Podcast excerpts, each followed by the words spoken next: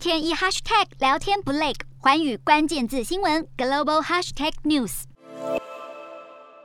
首先看到国内七号新增两例本土感染，二十七例境外移入，没有死亡个案。国际疫情方面，日本新增五万三千多例，目前完整接种率将近八成。虽然全国确诊数仍未明显的减缓，但是东京都和大阪府单日新增的病例都较上周同日来的略减。南韩新增超过二十一万例，连续四天超过二十四万例确诊。疫情虽然严重，然而当局仍然决定放宽限制，包括餐厅、咖啡厅等十二种场所的营业时间都可以到晚上十一点。印度通报四千一百多例，疫情曲线持续下探。当局表示，全国有超过三千万的十五到十八岁青年完整接种疫苗，而目前境内完整接种的人数约有八亿人。越南新增十四万两千多例，当局表示，虽然确诊数增加，但是住院率还有新增重症，还有死亡人数显著的下滑。政府强调，打疫苗是抗疫的关键，目前人口疫苗覆盖率超过九成。印尼新增两万四千多例，随着疫情趋缓，观光业开始复苏，当局计划将对前往巴厘岛的国际旅客取消隔离限制。